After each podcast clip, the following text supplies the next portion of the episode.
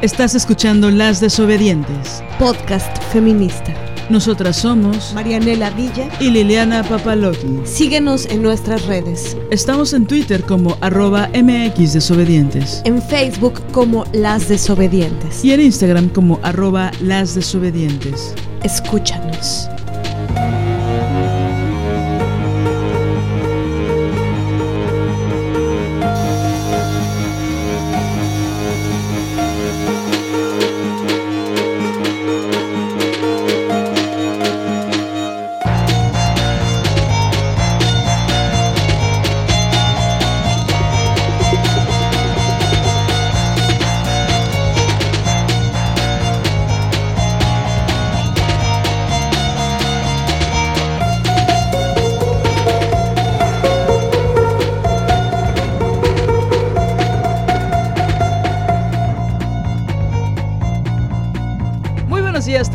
Noches. Ya estamos en su programa Las Desobedientes. Yo soy Marianela Villa. No se acordaba de su nombre, Marianela, no se preocupen. Eh, yo soy Liliana Papalotl.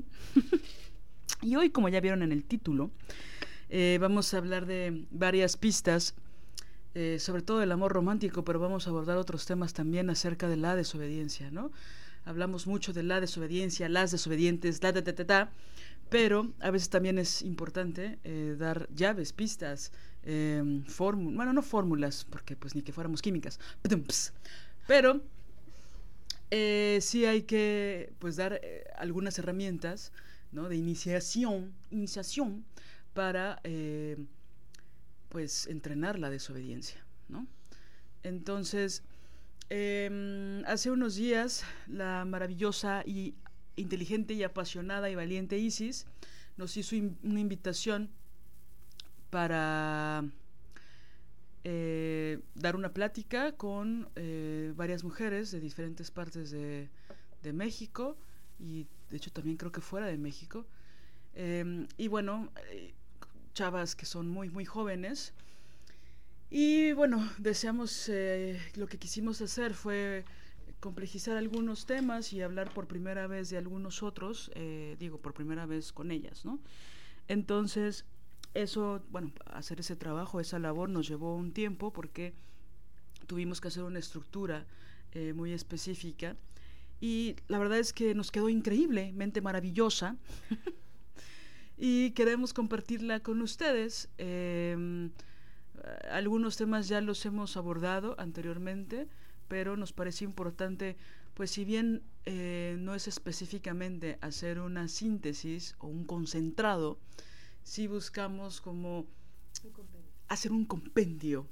Gracias, maestra Villa. Hacer un compendio de estos temas que nos parecen urgentes, ¿no? Entonces vamos a arrancar con el horrible tema, no, con el tema del amor romántico.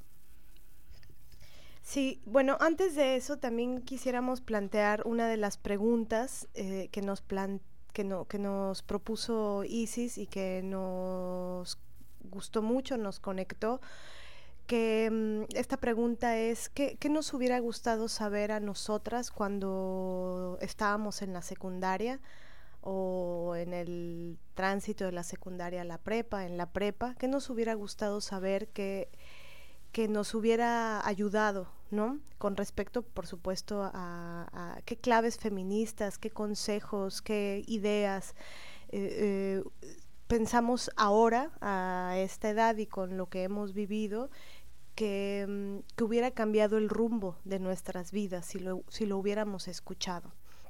Entonces, a partir de eso, bueno, es una pregunta que nos emociona, y, también es, es, es, duro enfrentarte a ella porque pues, pues viene, se despierta la memoria de todas las cosas que nos hubiéramos podido evitar si, eh, si hubiéramos sabido eh, algunos riesgos, si hubiéramos sabido eh, el mundo en el que vivíamos, ¿no? Creo que hasta allá se va el tema. Entonces, Em, bueno, ¿qué, nos gustaría decirle al adolescente que fuimos? ¿Qué nos hubiera ayudado saber? ¿Qué necesitábamos escuchar en esa época eh, que no recibimos, que no teníamos a la mano? o que lo teníamos, pero desde otras eh, perspectivas, ¿no? Desde otras formas de pensamiento, em, pero bueno, sin la eh, especificidad de, la perspectiva feminista, ¿no?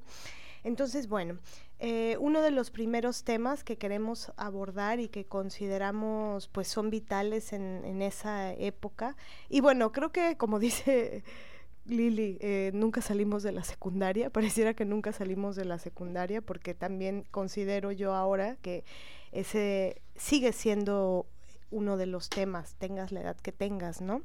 Si no hay feminismo, por supuesto. Eh, pero bueno, el tema es el amor romántico y cómo el amor romántico nos mueve tanto la vida eh, eh, cuando estamos chavitas, ¿no?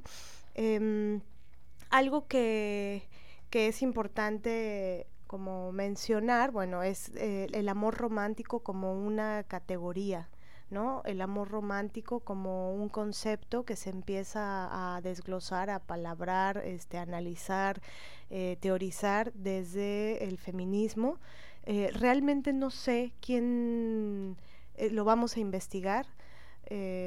Eh, quién fue la, digamos, la primera mujer escritora feminista que, que, nombró esta categoría así.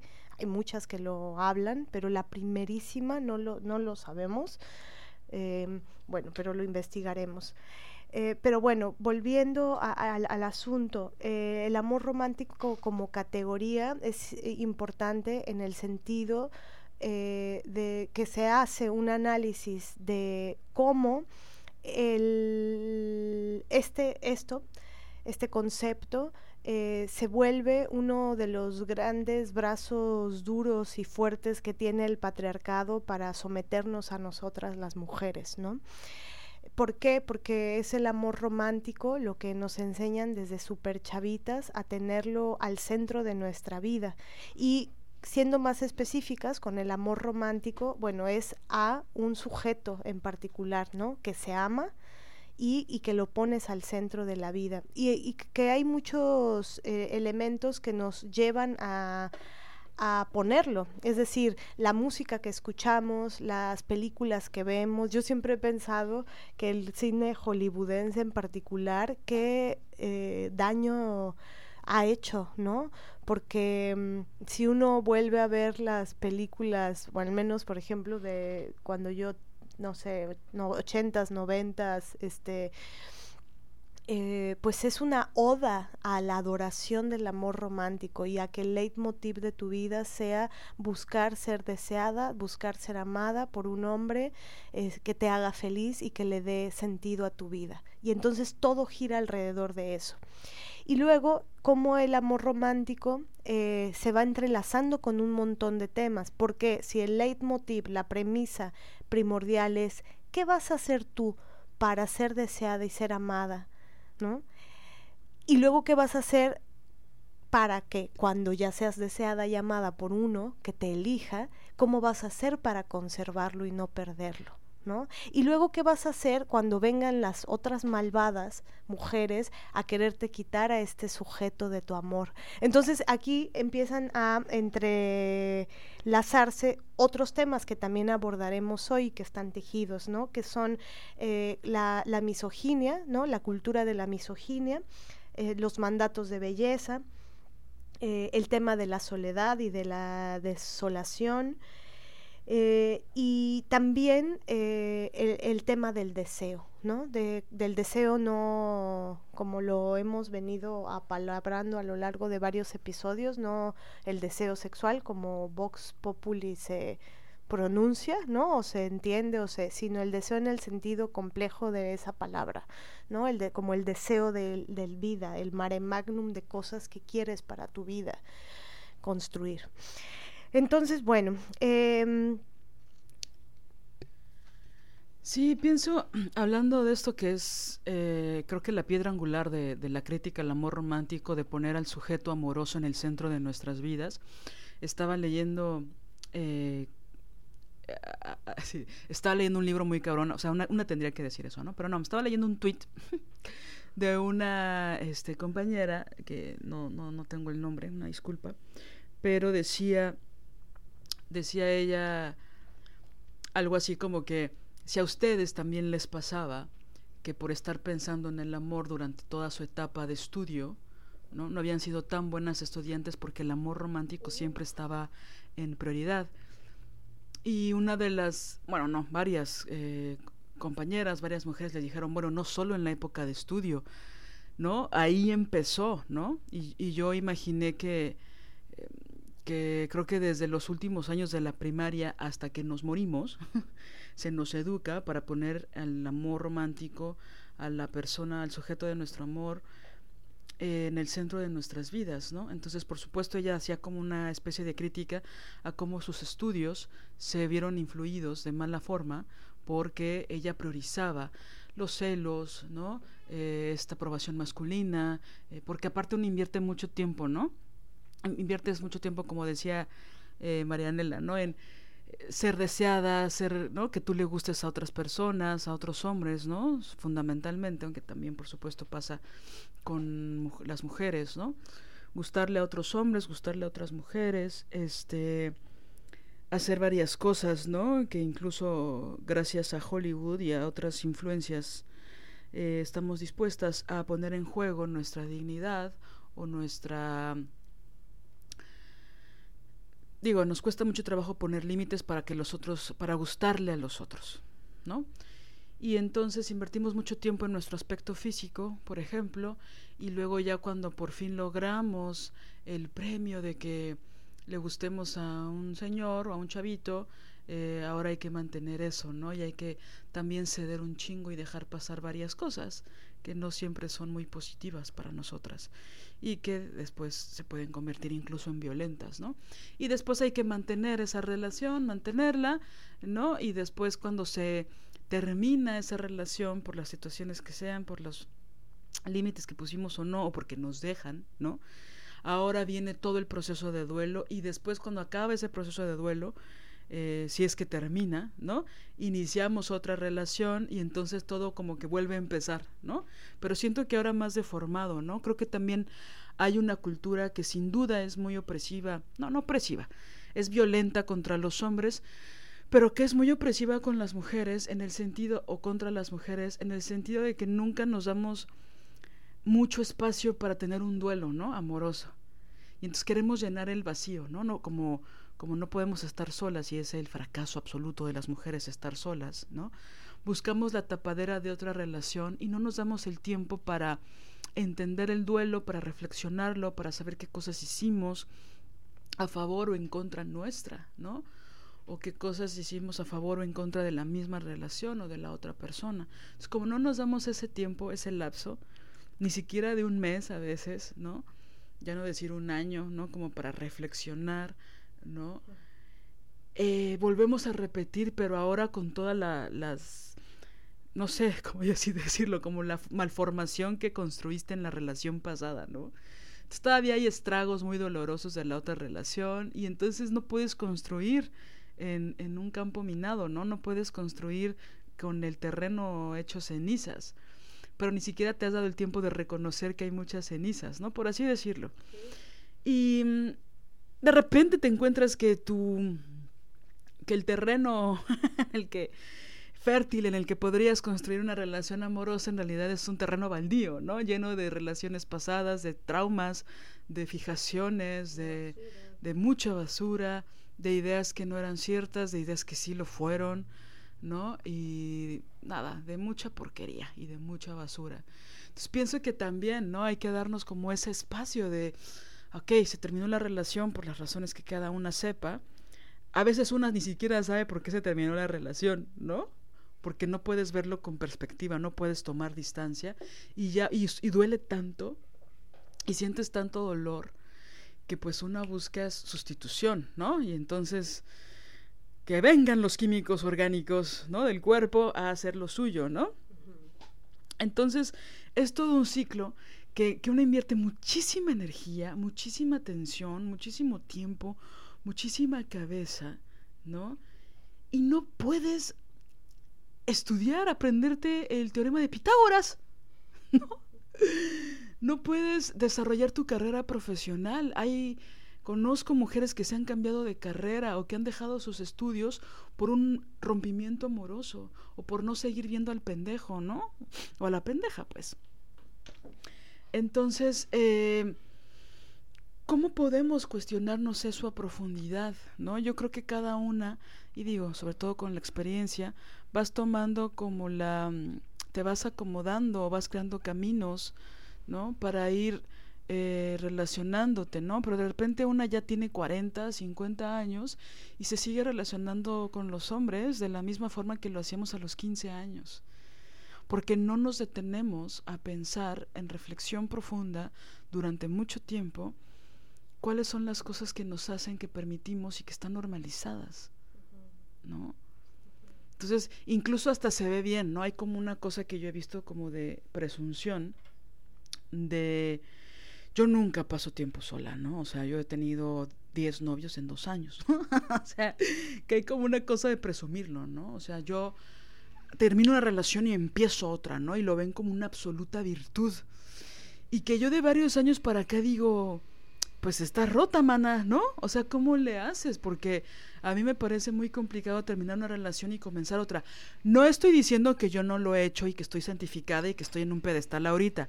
Por supuesto yo lo he hecho y lo he hecho para llenar el vacío y lo he hecho por soledad y lo he hecho por por pendeja, básicamente, ¿no? Pero también lo he hecho porque no he querido enfrentar el dolor, porque no he aceptado la soledad, ¿no? porque no he querido reflexionar, no he querido desmenuzar el dolor, ¿no? Entonces, como es muy duro sentir, sentir tanto, pues una vez quiere no sentir nada. Y pues no, está jodido para las otras personas que, que incluimos en nuestra vida. Está jodido para nosotras, por supuesto, pero también está jodido para las otras personas que metemos en nuestra vida, ¿no? Y pues creo que hay que cuestionarlo porque regularmente esas, esas situaciones no pasan solo una vez, pasan muchas veces, ¿no? Desde los 12, 13 años, ¿no? Digo, creo que ahora siento que las, las generaciones son impulsadas, como son tan erotizados los niños y las niñas, ¿no? Las niñas y los niños, pues ya hay una presión social absurda para que las niñas y los niños tengan novios a más a mayor temprana edad, ¿no? sí, más, más niños aún, ¿no? Entonces hay una presión constante o por la heterosexualidad obligatoria y por aparte tener una relación a un escuincle de 8 o 9 años, ¿no? Entonces, de ahí para siempre, ¿no? Hasta que te cases y cuando te casas y, y, te divorcias, pues luego, luego, ¿no? Hay que buscar otra, otra relación porque pues una mujer no puede estar sola, una mujer madura no puede estar sola porque es una fracasada, ¿no? Para el sistema eh, patriarcal, ¿no? Machista. Sí, y pienso ahorita que dijiste de mm, lo de también que lo hace uno por pendeja, eh, pienso que no es tanto eso. No creo que lo hayas hecho por esa razón, porque e-, eres em, una mujer brillante, inteligente, como las mujeres que nos escuchan también pienso que también esa idea eh, nos la insertan un poco, ¿sabes? Como de que por pendejas em, hacemos una serie de cosas. Y creo que en todo caso, ese, digamos, eh, ajá, ese eh, apendejamiento es, el, es, es parte de muy sustancial del eh, del amor romántico, ¿no? Me, me, imagino como las zombies del amor, ¿no? Este, en don, y, y, ah, y también me, me, hacía pensar ahora, una vez hablando con una amiga, eh, sobre cómo todo está hecho en pareja, ¿no? Toda la cultura, todo, bueno, una parte, un sector de la cultura o, o del... Eh, la venta del capitalismo está encaminado a vender todo en pareja ella me decía, es que es impactante, me quiero ir a hacer un viaje y busco y todas las fotos de viajes está un vato con una chava, ¿no? Eh, en el hotel, en el desayuno, frente al mar, con un perro, pero todo es en par, en par, en par, en par. incluso los precios de todo es como en pareja. Entonces pienso que es parte de la cultura y creo que también eh, tiene que ver con la cultura del no estés en falta, ¿no? Eh, no estés en falta, no... Y por supuesto con la cultura de, menospreciar la soledad, ¿no? Como si la soledad eh, se fuera lo peor que nos puede pasar cuando es todo lo contrario. Y como si la soledad solo abarcara el terreno de la pareja, ¿no? O sea, la soledad eh, abarca muchos terrenos, no solo el de la pareja, ¿no? Entonces, sí, yo creo que tienes razón. Es decir, creo que la palabra precisa no era esa, ¿no? Digo, por supuesto, claro que puedo ver el, la, orden patriarcal de, de, de automenosprecio por, por tomar malas decisiones en el terreno de lo amoroso, en general, pero ahorita en específico el terreno de lo amoroso. Pero creo que eh, pienso en, en las veces que he hecho eso y que sí puedo reconocer en mí, digo, no creo que sea una regla y un modelo, pero sí que puedo reconocer en mí la falta de profundidad eh, en, el conflicto, ¿no? Es decir, creo que pude haber agarrado el toro por los cuernos, ¿no? Bueno, que digo que ya no voy a usar esas frases, caray, pero bueno, perdónenme. O sea, creo que pude haber encontrado como la forma de de dominar mi ego, ¿sabes? De tranquilizarlo un poco, de negociar con mi, con mi ego y enfrentar la soledad de una forma digna, ¿sabes? O sea, creo que me pude haber ahorrado también otras relaciones que eran innecesarias y que las hacía desde la negación a la soledad, ¿sabes? Y creo que también hay que tener una cierta autocrítica, ¿no? No en el autopendejismo, pero sí en una autocrítica que sea equilibrada, porque una de repente se podría ahorrar ciertas relaciones, ¿no? Así como dicen de broma, esta junta pudo haber sido un WhatsApp o esta junta pudo haber sido un correo electrónico. Pienso que también hay ciertas relaciones que pudieron ser un manita, aguántate, aguántate contigo misma, ¿no? Evítate esas relaciones, no le hagas perder el tiempo a otras personas y no pierdas el tiempo tú, güey. ¿No? Ponte a aprender un idioma o, ¿no? Titúlate o... Este, escríbete un libro, o lee todos los libros que tienes ahí en el buró que has dejado pendiente. O sea, no sé, podrían hacerse muchísimas cosas, pero... Eh, y bueno, y entonces viene toda, todavía la inversión a mantener esa relación con vida, ¿no? Entonces es, es muy brutal porque una ni siquiera termina, ¿no? De cerrar las puertas y ya estás abriendo la ventana de otra, ¿no? Entonces una nunca está. ¿No? Hay como un... Me recuerdan estas fotos de noventeras, ¿no? Que eran de los rollos, que se copiaban mal y luego parece que la misma persona está en dos lugares distintos, ¿no? pienso que ahí luego estamos en las relaciones, ¿no? Que una no termina de, de llorar a gusto el rompimiento y ya estás creando planes para viajar con la otra pareja, ¿no? Y buscando los dos por unos de, de los paquetes, este, ¿no?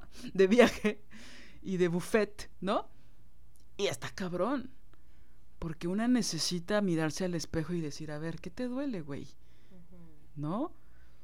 Entonces, digo, eh, creo que tratando de desmenuzar un poco iba, iba, de la mano con eso, ¿no? Aunque por supuesto eh, yo, al igual que muchas mujeres, tenemos esta excitación cerebral de insultarnos, ¿no? Y que es caer en la misma trampa, ¿no? Y, que es muy fuerte porque al final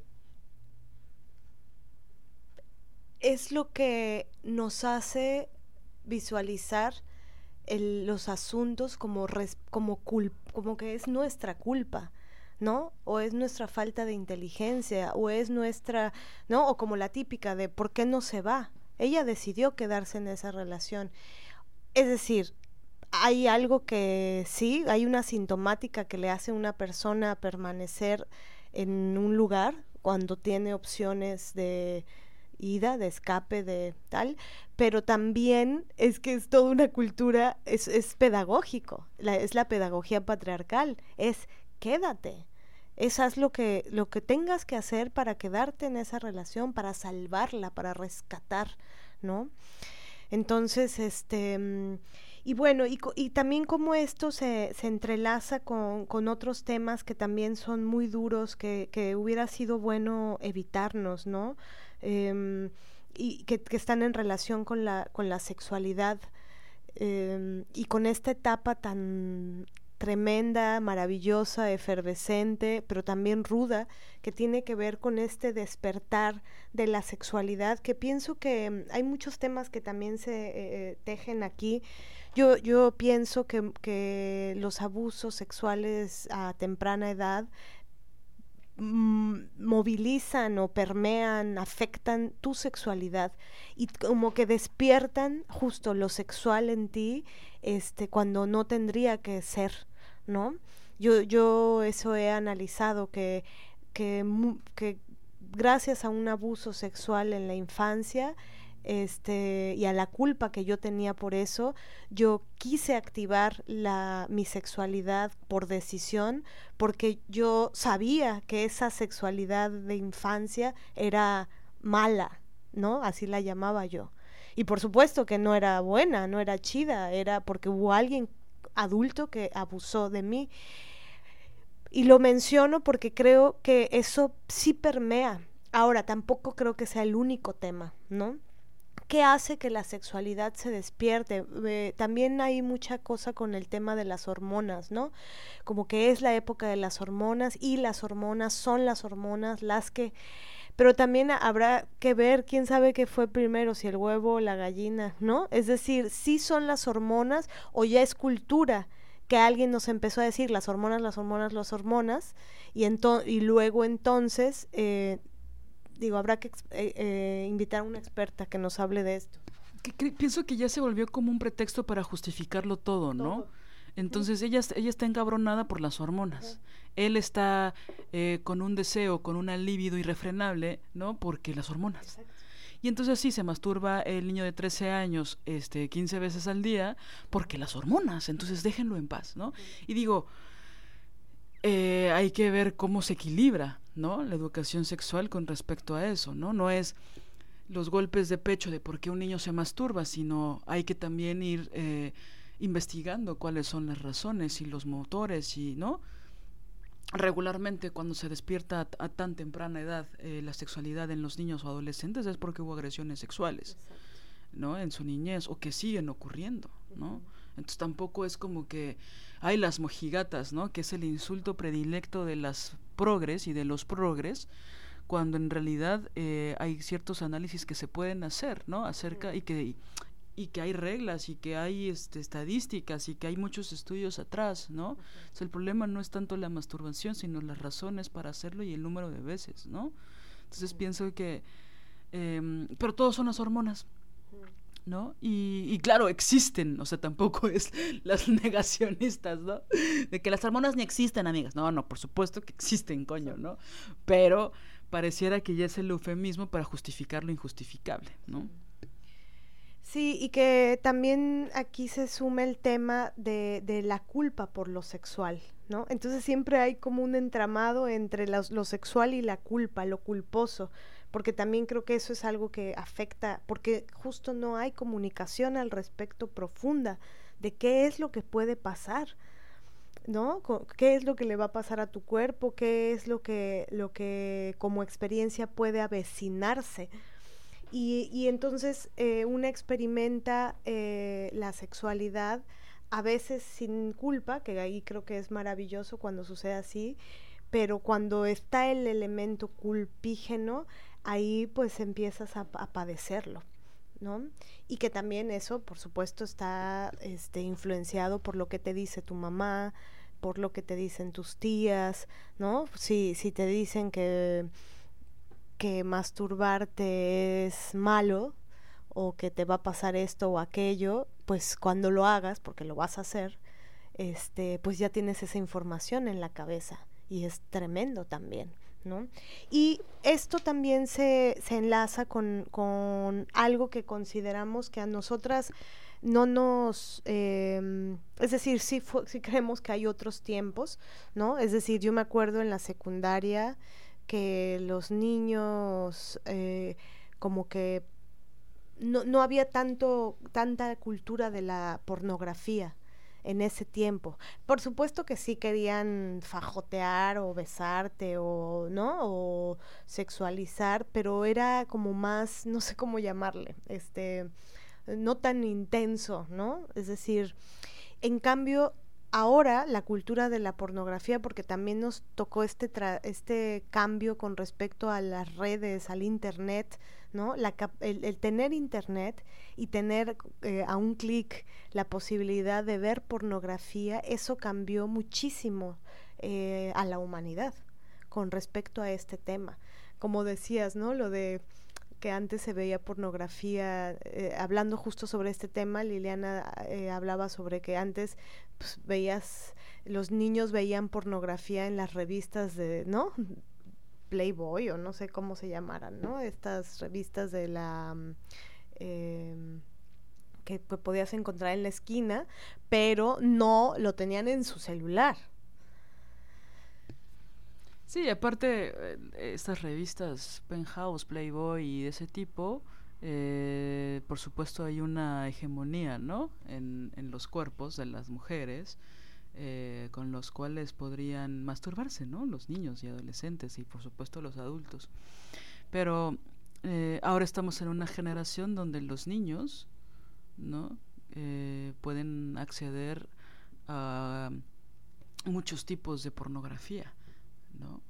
Que bueno, también por supuesto parten de la hegemonía, pero hay tanta variedad y, cosas tan brutales, ¿no? Porque la pornografía incentiva absolutamente la cultura de la violación es la excitación, ¿no? Para que viven los hombres para ver cómo violan a las mujeres, ¿no? Y de formas em, brutales y crueles, ¿no? Entonces el problema es que antes los niños de nuestra generación eh, se robaban las revistas o podían, ¿no? pasárselas eh, de forma prohibida y secreta, pero ahora en sus cuartos, en sus computadoras o en sus celulares, pueden acceder a millones y millones y millones de videos. O sea, la, el, la cantidad de ganancia que tiene la pornografía a nivel mundial es equiparable al narco. O sea, ese es el tipo de, de, de demanda y de mafias que se mueven, ¿no? Entonces, cuando dicen que hay sexo, perdón, pornografía feminista, ¿no? cuando la mayor parte de la pornografía eh, o de la industria pornográfica está avalada en la explotación sexual, ¿no? De niñas, niños y mujeres, ¿no? En la deep web y todas esas mierdas horrorosas, pues es muy difícil, por no decir imposible, eh, defender a la pornografía, ¿no? Y de nuevo vienen las críticas retrógradas acerca de lo mojigatas que somos las feministas radicales por criticar tan eh, frontalmente a la pornografía, ¿no? Pero basta leer un poco acerca de cuáles son las raíces, ¿no? de la pornografía, sobre todo en los últimos 20 años a nivel mundial, para entender, por ejemplo, en el caso de Japón, con los yakuzas, se obtiene más dinero de la pornografía y de la explotación sexual infantil eh, y de las mujeres que eh, que de la venta de drogas o la venta ilegal de armas, ¿no? Entonces, ese es el nivel, o sea, no es nada inocente. Si no hubiera ganancia, si no hubiera demanda, si no hubiera, ¿no? No existiría. Entonces es, es, es, brutal lo que, lo que pasa, ¿no? Y por cierto, hablando de, del, del, de este término de pornografía infantil, que cada vez ha sido más criticado porque es un término que no debiera utilizarse porque es más bien explotación sexual. No es un tipo de pornografía, la pornografía infantil. Es explotación sexual de niñas y niños. Es algo que es ilegal, es algo brutal, es algo cruel contra las niñas y los niños. Entonces ya hay muchas eh, activistas que están dejando de utilizar el término y que por supuesto lo están criticando, porque pareciera una forma más de pornografía y de de excitación normalizada, ¿no? Y que no debiera ser así. Es brutal, ¿no? Entonces, el cuestionamiento debería de ir por esa línea, ¿no? Sé que las, las y los defensores de la pornografía quiero entender que no están pensando en eso, ¿no? Que, que, que la mal llamada pornografía infantil debería de defenderse. Pero están a un paso, ¿no? Sí, están, están a poco justamente porque, porque está normalizado. Era, era algo que yo hablaba con Liliana sobre cómo la verdad es que la, la, la, crítica a la pornografía yo la empecé a escuchar gracias al feminismo y en particular al feminismo radical. Pero antes de eso, la pornografía era lo más normal y común. O sea, tú en México al menos, en cada esquina ves un puesto de revistas eh, y puedes ver la pornografía al paso, ¿no? Vas caminando en la calle y ves pornografía.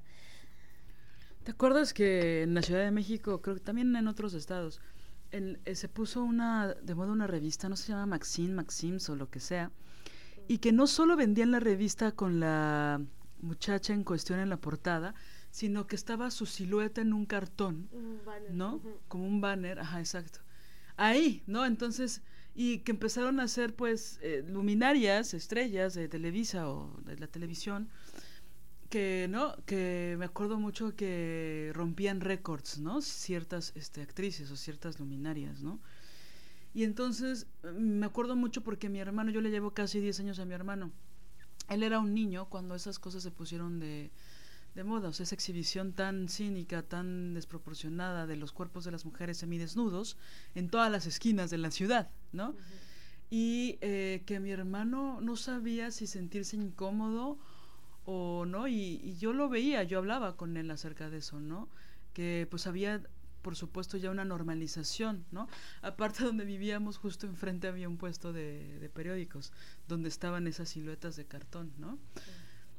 Y es, es, es, es terrible, ¿no? Como aparte de que hay una inherente cosificación a los cuerpos de las mujeres que no tienen, que, que las ponen como si no tuviéramos ningún valor o que solo podemos ser objetos de deseo y que solo para eso servimos, por lo tanto, pues si no tienes esas características o esas medidas, pues no sirves para nada, ¿no? Pero siempre hay como una forma muy desproporcionada de ver a la sexualidad dependiendo si eran si son si eres hombre o mujer o si eres mujer u hombre. Por ejemplo, ahorita que hablabas de la culpa, creo que es algo que yo no sé si los hombres sienten culpa con respecto a la masturbación o, o a lo sexual, porque no es lo mismo la virginidad de un hombre que la virginidad de una mujer. ¿no? Se les fomenta a los niños a que pierdan, entre comillas, su virginidad lo más pronto posible y a las mujeres que sea totalmente lo opuesto, ¿no? Entonces hay una presión social que yo le decía a las compañeras, ¿no? a las alumnas de ISIS, no es lo mismo que tú inicies tu vida sexual a los 15, 16 años con un, un chico que lleva desde los 8 o 9 años viendo pornografía, como es lo que pasa ahora, según las estadísticas y los últimos estudios. Entonces, si tú empiezas tu vida sexual a los 15 años, aprox, ¿no? 14, 15 años, eh, probablemente, muy probablemente, según las estadísticas, el vato con el que empieces tu vida sexual ya lleva 6 años viendo pornografía. Es decir, sus referentes de la, de la sexualidad tienen que ver con la violación. Eso es lo que les excita. Y regularmente una, a los 14 o 15 años, pues no se excita eh, con la violación, ¿no? Con que te violen. bueno, de entrada hay una diferencia abismal con respecto a lo que te excita o lo que no te excita. Además, te enseñan, según el patriarcado, a que te exciten ciertas cosas que son absolutamente para el único eh, goce masculino, ¿no? Y uno empieza a creerse que esas cosas le gustan y que sería una mojigata si no le gustaran, ¿no? Sí, es que justo a eso me refiero con, con lo de mm, que lo que hablábamos el otro día Lili y yo, ¿no? Cómo está normalizado en las películas de Hollywood, comedias, no sé, American Pie, por ejemplo, eh, ahí se puede hablar de la pornografía, de lo que, que, los adolescentes la ven. Bueno, la cosa es que el protagonista termina este penetrando, penetrando un pie, ¿no? Porque lo, ese es el leitmotiv, eso es lo que se les inserta culturalmente en la cabeza, ¿no? O sea, ser unos descerebrados, que eso sea su único eh, fin en la vida, buscar dónde meter el pene, aunque sea en un pie o estas cosas asquerosas que, que, que he escuchado de que los adolescentes agarran un bistec para masturbarse. Bueno, sin comentarios. este, pero, pero hasta, hasta allá va la estupidez, la estupidez humana, la verdad, ¿no? Em, y entonces, bueno, como dices, eh, empiezan a tener relaciones sexuales las eh, chicas con tipos, hombres, que ya tienen la cabeza, este, pues un poco hecha pedazos, viendo siete años pornografía, este, ¿no? Más aparte con unos padres que los están forzando constantemente a perder su virginidad con prostitutas o a llevarlos a prostíbulos, ¿no? Donde la educación sexual que les dan eh, está basada en la pornografía y en la violación y en la explotación de los cuerpos de las mujeres o de las niñas, ¿no? Niñas y mujeres. Mientras tanto, nosotros estamos pensando en escribirle cartas, ¿no? Eh, digo, al menos así era nuestra generación. Ahora con estas plataformas tipo OnlyFans y con el sexting y con, ¿no? Que por cierto haremos un programa para hablar de toda la violencia que hay en las redes y por supuesto está la violencia sexual. Pues ahora las niñas están buscando ser lo más eróticas, sexys que se puedan, ¿no? Y, y fotografiarse o sacarse video y luego esos materiales eh, audiovisuales se usan en su contra, ¿no? Y ahora yo he visto que hay una competencia acérrima de los adolescentes, de adolescentes para arriba, no solo los adolescentes, de eh, ahora ya no es más chingón el que se coge al mayor número de mujeres, ¿no? O de adolescentes, sino es, bueno, eso ha seguido, pero también eh, quien tiene el mayor número de nudes, ¿no? De, chavas, el mayor número de fotos y videos que les han pasado ¿no? Eh, amigas suyas, ¿no? Y hay una violencia para exigir estas fotos que son una forma de estatus entre los machitos pendejos, ¿no? Tener el mayor número de nudes en sus teléfonos, ¿no? Entonces, pues ya no se miden el pito solo con el, con el flexómetro, sino, o con la regla, sino con eh, la cantidad de nudes que tienen en sus teléfonos o en sus eh, tablets, ¿no? Entonces es brutal eso, porque he estado leyendo historias últimamente acerca de cómo eh, los chavos intimidan no a sus novias, a sus amigas para que les envíen fotos eh, desnudas o semidesnudas, para que ellos puedan compartírselas a sus otros machitos, ¿no? Y es brutal eso, es brutal cómo no tenemos, si antes no teníamos ni la más remota educación sexual, pero por lo menos no existían las malditas cámaras en los celulares, que bueno, cualquier herramienta tecnológica se utiliza para la opresión sexual de las mujeres o para la opresión en general en las mujeres, pero ahora son las niñas de primaria y secundaria que muestran, pues para no perder la aprobación de sus compañeros, que no les darán absolutamente nada a cambio, ni siquiera el reconocimiento social, pero bueno, eso afortunadamente desaparece después. ¡Not! Pero bueno, perdón para las que les rompí los, los tímpanos y los audífonos. Pero es brutal lo que pasa ahora, ¿no? Porque pareciera que una tendría que sentirse halagada en esas edades porque por el mayor número de compartidas en tus nudes, ¿no? Sí, y que también creo que ahí se forja el deseo, porque creo que sí, por un lado alguien te puede obligar a que se las envíes, pero también se forja el deseo y puede haber chicas que dicen, a mí nadie me obliga, a mí me encanta hacerlo y me siento empoderada haciéndolo, ¿no?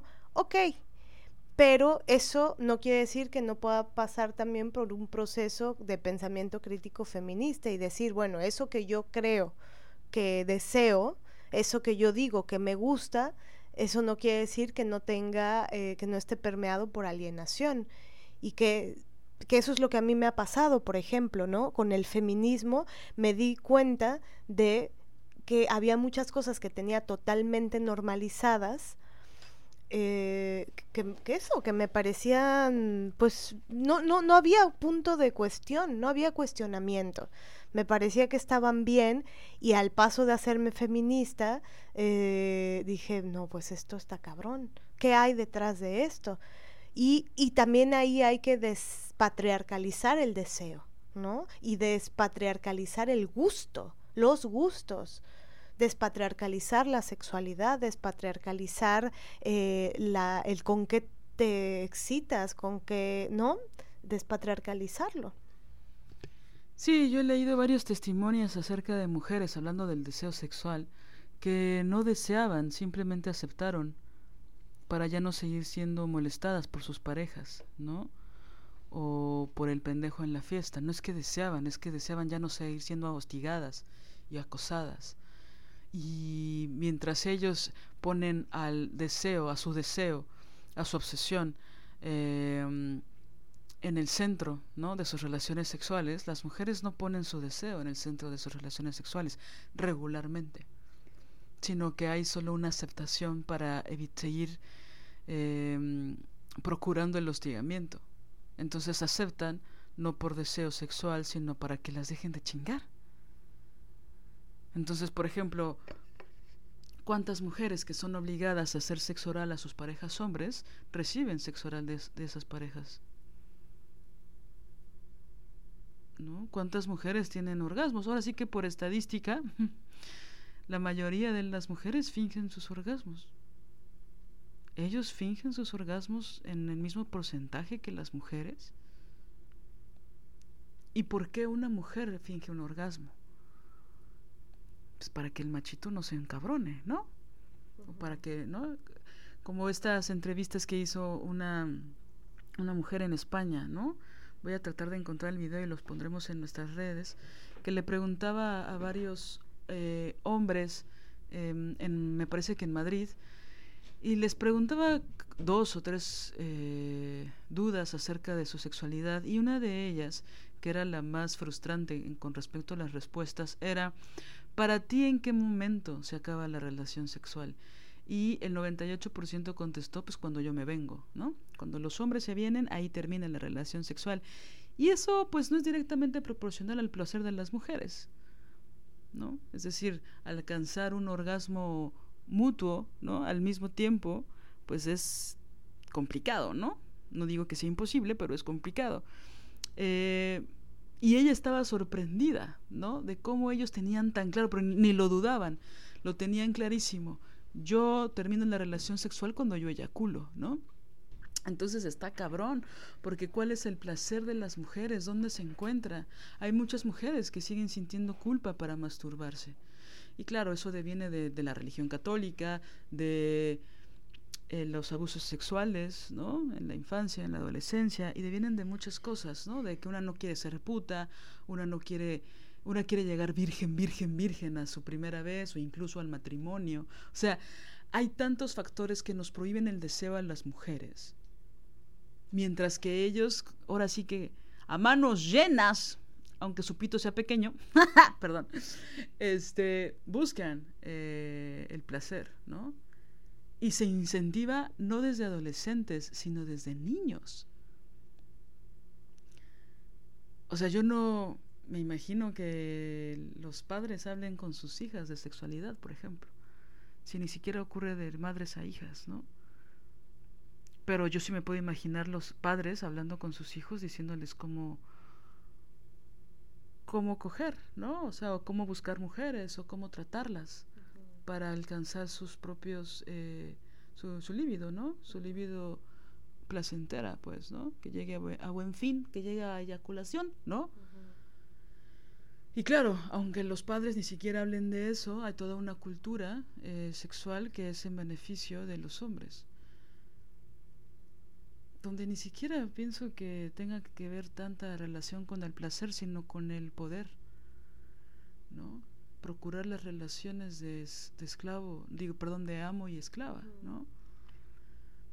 Entonces, bueno, es, es brutal, ¿no? Porque mientras una tiene expectativas amatorias con respecto a su primera vez, no siempre, pero sí estamos socializadas y educadas para que la primera vez sea especial y gozosa y placentera, como en las películas, que aparte, no sé si lo hemos dicho en otro podcast, ¿no, Vané? Que siempre criticamos que en estas películas heterosexuales donde cogen por primera vez, siempre es en la cocina, ella ni siquiera ha lubricado, este, se empiezan a tirar los sartenes, es súper incómodo porque ocurren en cocinas industriales, en los restaurantes, ¿no?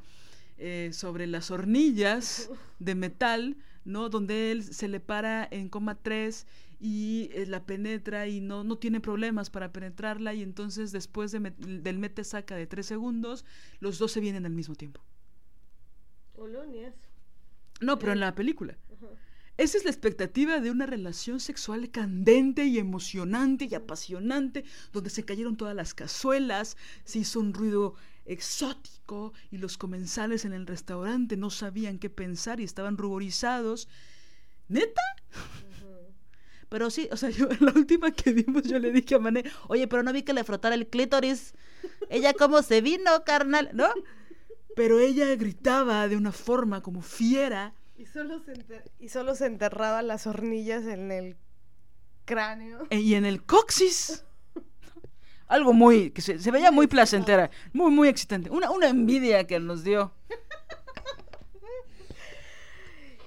Y bueno, y también aquí este, se suma eh, el tema de, bueno, ya lo dijimos, la violencia sexual y la violencia física, ¿no? Es decir, eh, cómo se empieza a normalizar Em, en las relaciones, en el, en el supuesto eh, amor, ¿no? Con el amor romántico se empieza a normalizar eh, pues la violencia, eh, los mecanismos de control, los chantajes, em, los insultos, los menosprecios, los malos tratos y, y bueno, pensamos que, que si hubiéramos escuchado a feministas hablar cuando teníamos 11, 12, 13 años, ¿no? Que nos dijeran, mira, vivimos en un mundo con un sistema patriarcal que este, tiene una serie de,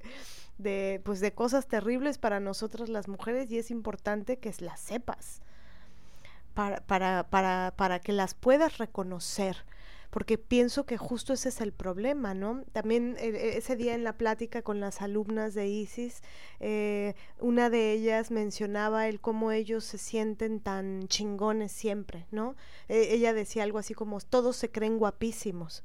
Entonces todos se creen paridos por Dionisio, se creen paridos por el David de Miguel Ángel, ¿no?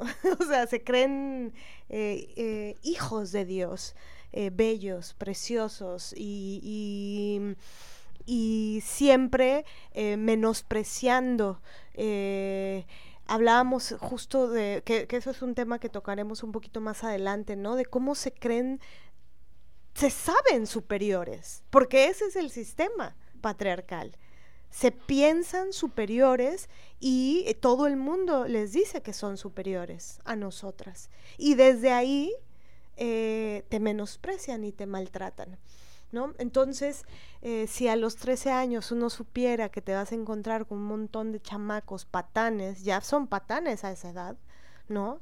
Y que lo, lo ideal es uno, primer maltrato, chao, nunca más, hasta aquí, aprender a poner límites, aprender que el centro de nuestra vida eh, no tiene que ser el amor romántico, no tiene que ser el amor por un hombre, no tiene que ser el deseo de un hombre, ¿no? Quitar esa mierda si lo hubiéramos sabido. Y por supuesto aquí se entrelaza también el tema de la heterosexualidad obligatoria de esta institución. Eh, otra cosa hubiera sido que chavitas nos dijeran, bueno, tú tienes eh, tú puedes amar a quien a quien tú quieras no tienes que amar a los hombres necesariamente podrías no pero bueno tanto lesbo odio que eso es un es un episodio en el que vamos a, profundizar en varios porque es un tema verdaderamente em, grande no hay que abrazarlo teóricamente desde varios lugares em, pero y ya profundizaremos en eso, pero por supuesto que aquí la institución de la heterosexualidad, ¿no? Como eso, como un, uno de los grandes, grandes mandatos que hay que seguir a pie juntillas, ¿no? Incluso a veces más es más es más una cosa de pues cásate, ten novio, ten pareja, que no, que te cuide, que te proteja, que te mantenga, que te haga ser. Incluso eso antes a tu propio deseo de vida, de preguntarte, ¿y yo qué quiero para mi vida? ¿Eso quiero? ¿Qué más quiero? Porque el amor eh, la relación de pareja no es lo único de la vida. Y bueno, y esto por supuesto que está abrazado con el segundo y tercer tema que es eh, la misoginia, la cultura de la misoginia, el patriarcado, esa es la cultura que nos enseña. Eh, nos enseñan a odiarnos desde muy temprana edad y por supuesto, eh, como nos odiamos, como odiamos a, mm, nos, nos odiamos como mujeres, aprendemos a odiar a otras mujeres. Entonces es la llave perfecta ¿no? De, de este sistema. Sí, yo creo que está muy relacionada la misoginia con los mandatos de belleza, ¿no? Creo que el gran fracaso de la humanidad es que haya niñas a los siete años con anorexia, ¿no? O sea, es que, es que eso ya que, que por supuesto ocurre es brutal. Niñas que están preocupadas por, eh, por su cuerpo y que lo ven con desprecio y que lo, se lo ven muy gordo o muy flaco su cuerpo, ¿no? Eh, su cabello muy rizado o demasiado lacio, ¿no? Un odio en la primaria por porque te, están saliendo pelos en el cuerpo y pues todos los cuerpos de la Maxine que ves en la esquina, ¿no? De la silueta no tienen un solo pelo y, y piensas ni en el pubis y piensas que eres anormal, piensas que te da asco, ¿no? Y el pelo es tan asqueroso, ¿no? Es tan antinatural, es tan terrible, ¿no? y te meten ideas de que es sucio, te meten ideas de que sudas más, te meten ideas que no son reales. Esas campañas que, que creó Gillette, por cierto, a punto de entrar en quiebra, ya no ganaban lo suficiente con las navajas que les vendían a los hombres para rasurarse y empezaron a crear campañas para que las mujeres de que las mujeres se veían más guapas si estaban depiladas, ¿no? Y pues Gillette hasta arriba, ¿no?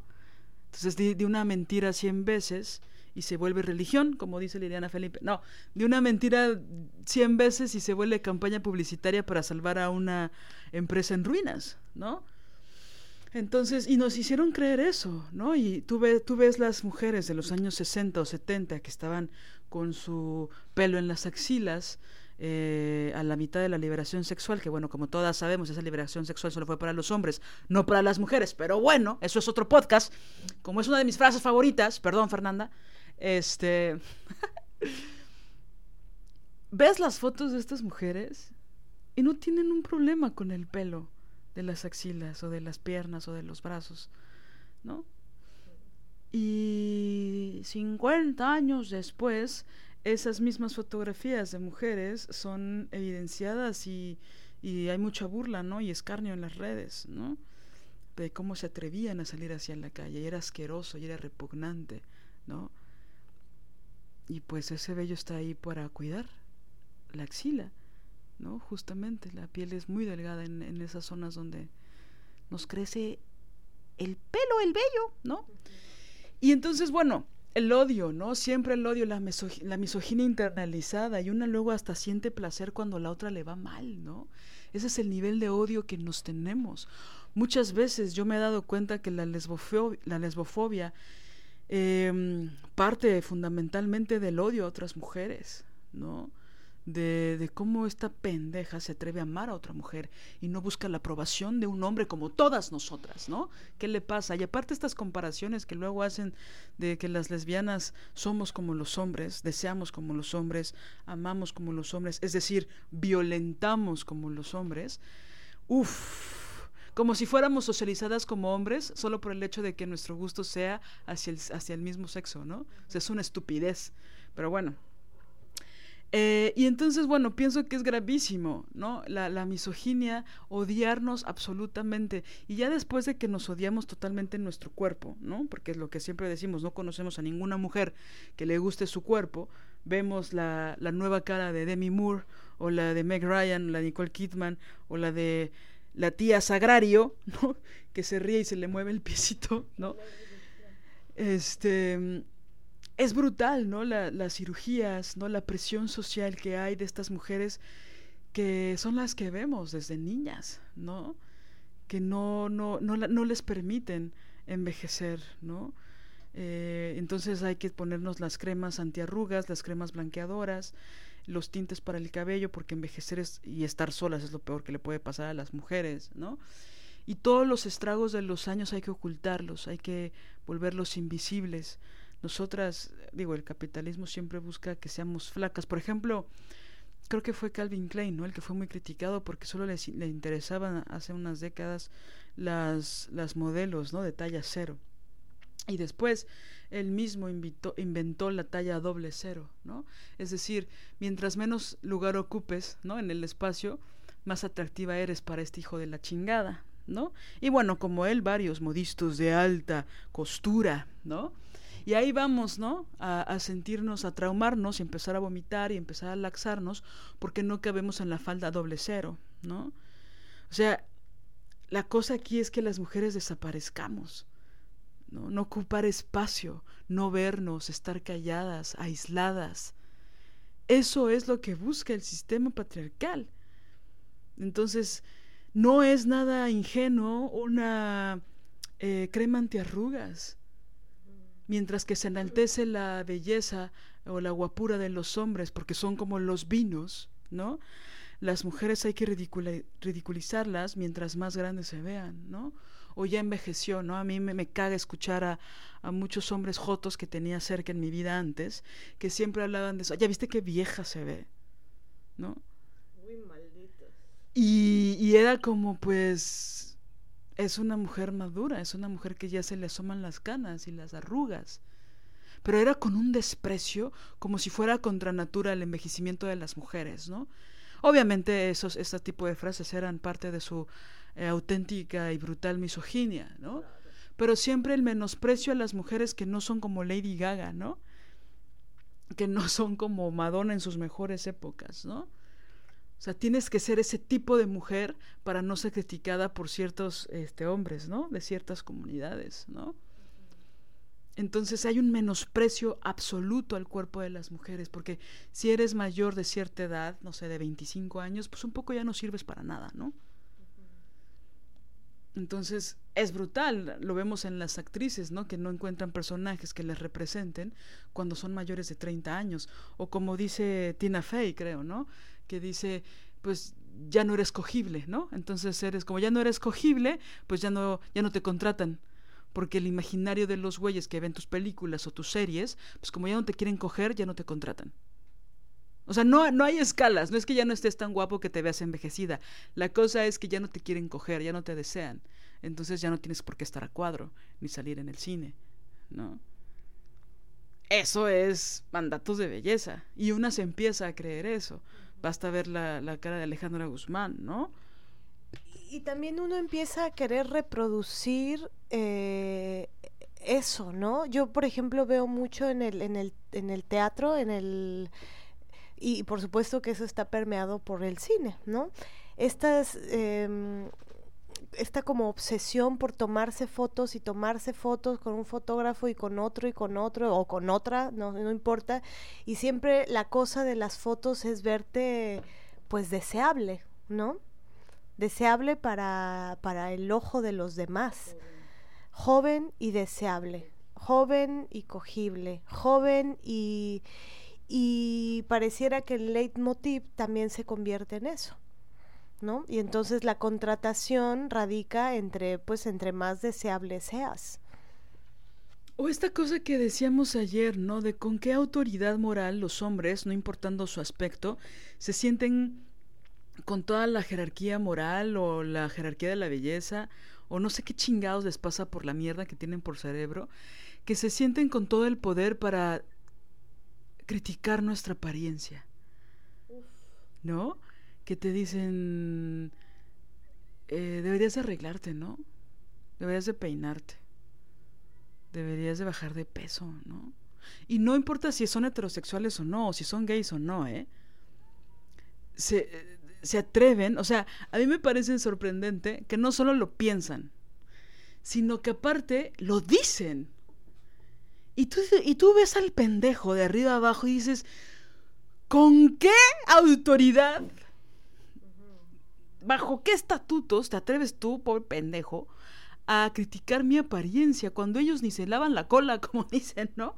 Ni planchan la camisa, su ropa puerca de hace dos semanas. Sí, que, también ahí están los guapos es que ahí pienso que Bueno, también... se sienten con mayor autoridad. Sí, pero de todas formas que se vayan a la verga, No, claro.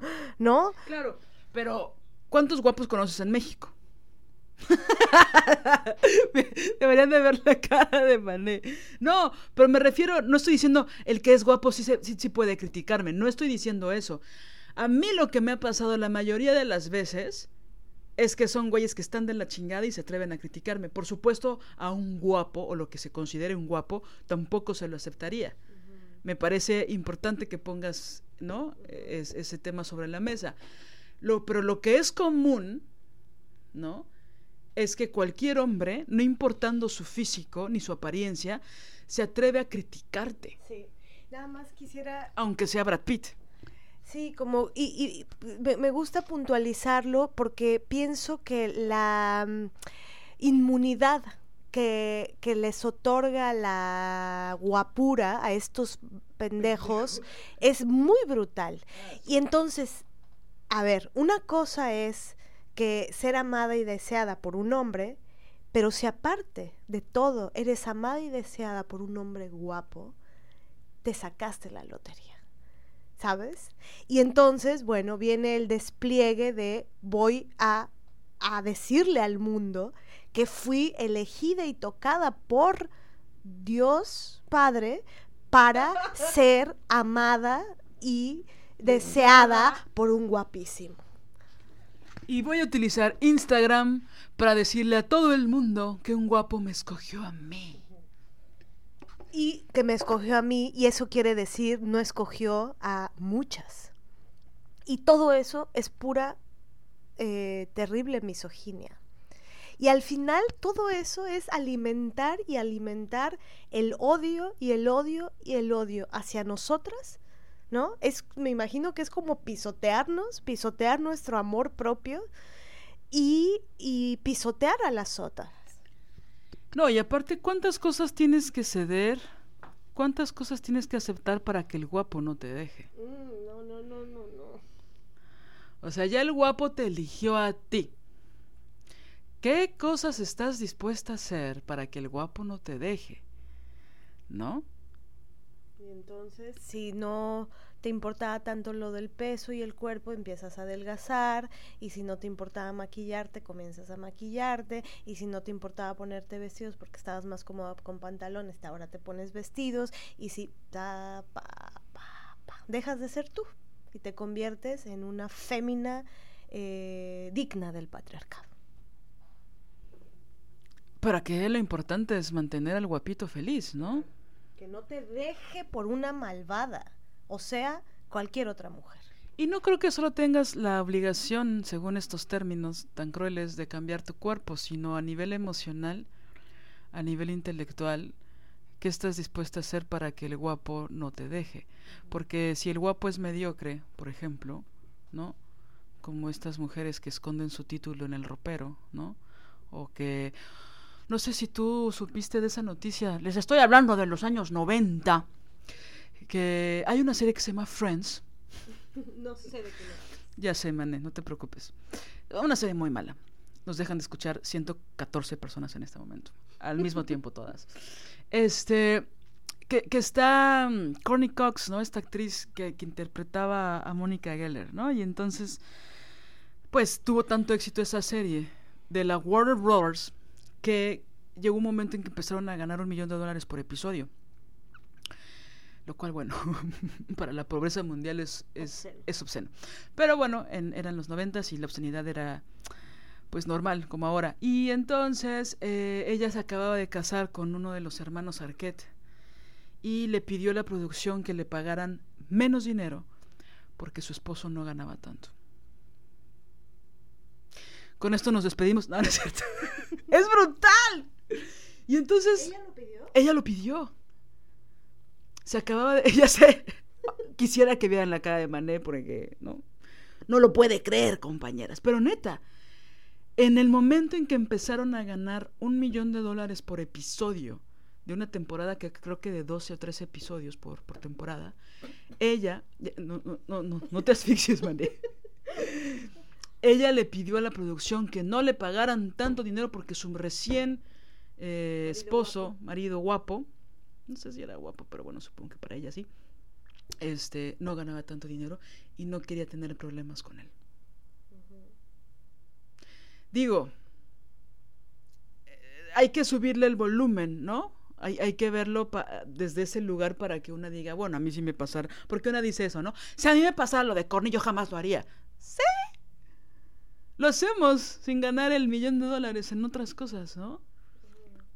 Para no em, cortarle el pitito. Yo, yo llegaba a hacer cosas como tenía una idea y que sabía que era una idea brillante, inteligente, y trataba de, sí la decía, la externaba, eh, pero la, la matizaba con el tono, ¿sabes? Como que la neutralizaba para que no sonara lo brillante que era.